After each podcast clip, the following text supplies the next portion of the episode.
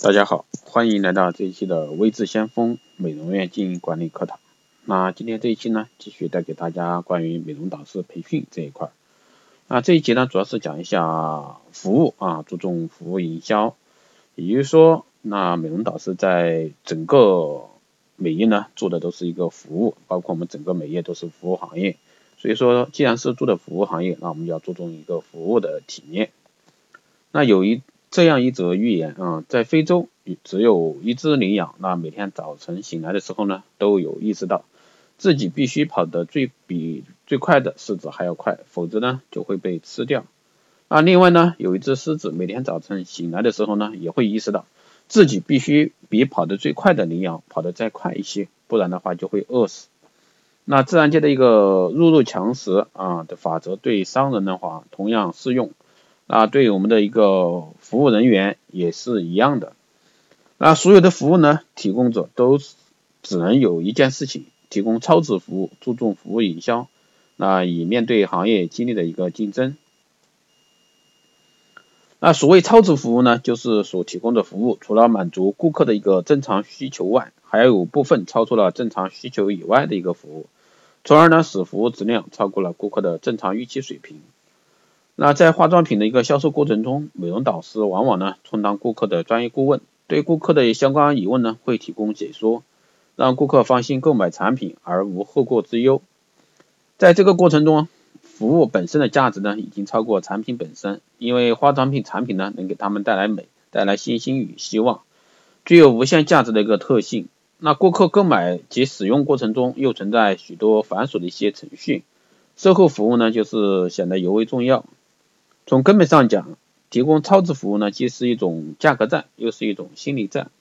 价格战呢，就是在不提高服务价格的同时，多提供一些额外的服务，成本降低了，何乐而不为？那心理战呢，就是变相降价，由服务方啊主动提出，可以充分的显示服务方的诚意，也可以呢，借此拉近与顾客的关系，满足其心理需求，使顾客呢获得较好的一个贵宾身份感。以文化形式服务为主啊，卖点推出。那对于美容院布局呀，包括一个品味啊这些方面，都是应该从硬件这一块来达到的。那美容师呢，从形象气质方面都可以经过一个精心的挑选。整个服务过程中，那顾客都能享受到尊贵的一个服务，将顾客的一个珍贵身份呢体现的淋漓尽致，使顾客充分感受到生活的舒适与惬意。所以说，这也就是说美容院存在的一个价值。那很多行业人士说，那未来的美容院可能会慢慢消失。那我说这个永远不可能。只要是美业啊，既然是美业是做服务的，那服务的话，那就注重一个服务体验。所以说，不管是你是 O to O 还是线上的还是线下的，包括你上门服务的，它永远达不到一个服务的体验。那所以说美业的话，它强调是一个服务体验。那从我们根本意义上来说，那美业只有把服务体验做好了，那你的会所才会越来越好。那超值服务的一个表现形式呢，主要有几种。那我们来说一下，那，比如说站在顾客的立场上，那给顾客提供咨询服务，为顾客提供其所需要的信息，注重感情投资。比如说这马上春节来了，对吧？那春节的话可以寄卡片呀，赠送小礼品呀。主动向顾客寻求信息反馈，并提供所需的一些服务，实实在在呢替顾客做一些延伸服务，使顾客不由自主的体会到所接受服务的一个超值。那在业务和道德允许的一个范围内呢，为顾客提供一些办理私人事务的方便。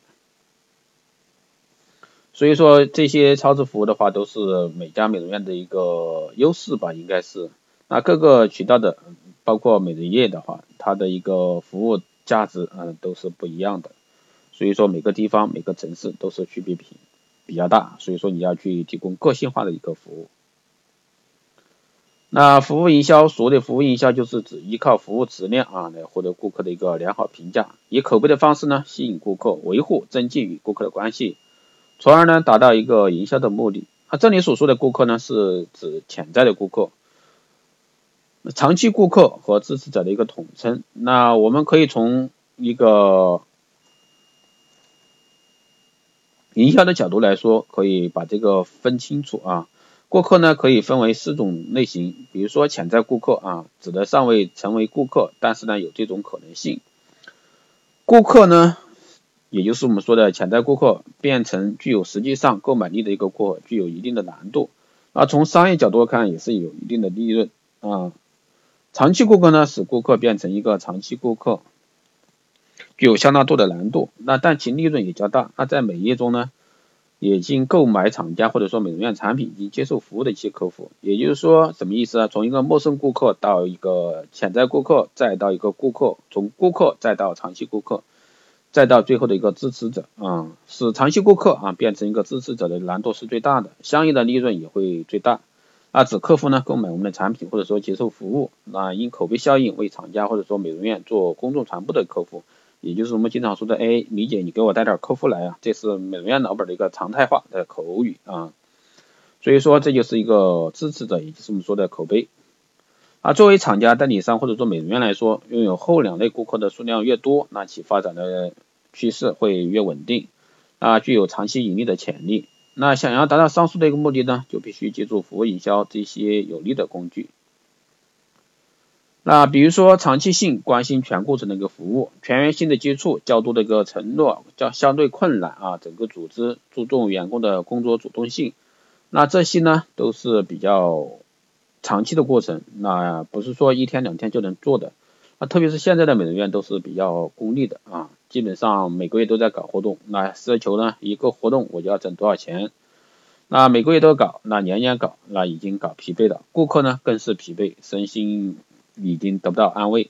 所以说我们在整个美业的过程中，那都需要建立一个立体的一个系统化的一个营销体系。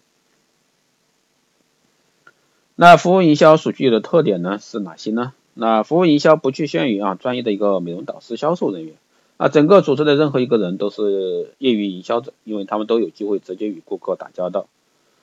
服务营销中每一个美容导师、销售员都是企业提供服务的一个窗口，每一个人呢都可以充分发挥主动性，争取使顾客呢在一个窗口啊，或者说在一个点上，比如说在美容导师的点上，还是美容师的点上，一一并解决他所有的问题。那服务营销呢，需要管理者啊大力推广，因为它不仅牵涉到部门配合的问题，更重要的是服务意识的改变和提高，包括内部顾客的处理是如此。比如说在美容院经营中，那就全员营销的体现。那前台人员与美容导师的配合问题，那前台人员的素质与着装，充分体现到美容院的一个管理水平与实力，也是一个形象窗口。那，从侧面呢反映美容院服务体系啊，包括质量的一个高低。所以说这些都是比较重要的。第三个方面呢，就是树立服务啊无小时的一个观念，这个特别重要啊。在处理众多的顾客抱怨中啊，分析得出结果表明啊，引发投诉为数众多的原因都是一些小事儿。那比如说举个例子，一位女士到美容院啊，已经有好几次对美容院的环境啊、格调啊、产品质量以及前台接待啊都有好良好的影响。并产生了购买产品或者说接受服务的一个欲望。那在其后的与美容导师的谈谈话中啊，却因美容导师的一个记过迟到，或者说着装不整齐，或者说用了不该用的香水啊，可能包括谈妥庸俗啊这些因素，都会使这个女士啊感受到较为轻率的一个怠慢的一个问题。所以说，可以想象的结果是，客户的反应不会是你们所有的服务中只有这一点让人感到美中不足。那相反，客人会说。你们简直不把客人放在眼里，所以说其实有个例子啊，其实很简单的例子，比如说一个总经理啊，他在黑板上写了一堆的问题，那比如说我们举个例子，二乘以三等于六，对吧？三乘三等于九，那三六，那他就写成二十四，那所有人都会盯到这一点错误的一个问题，那所有人都会盯上，哎，这总经理怎么会把三乘以 乘以六啊等于十八写成二十四呢？那所以说这就是一个问题，所有人他都只会看到一个不好的一面，那好的一面呢他看不到，所以说同样的用在服务上也是一样的道理。那顾客他永远只会看到你哪里没有做好，知道吧？那至于说你哪里做好，那可能从心理上感觉你应该做这样做的。所以说在服务上的话，只要有一个小事情没做好，他所有都会影响。所以说这就是小事啊。所以说我们在美业的话做服务体验一定是必须得好，每一个细节都是比较重要的。特别是这一点的话，可以跟五星级酒店学一下服务，这方面是做的比较到位的。啊，以上呢就是今天带给大家的关于服务营销啊，服务营销这一块儿，那希望对大家有所参考意见。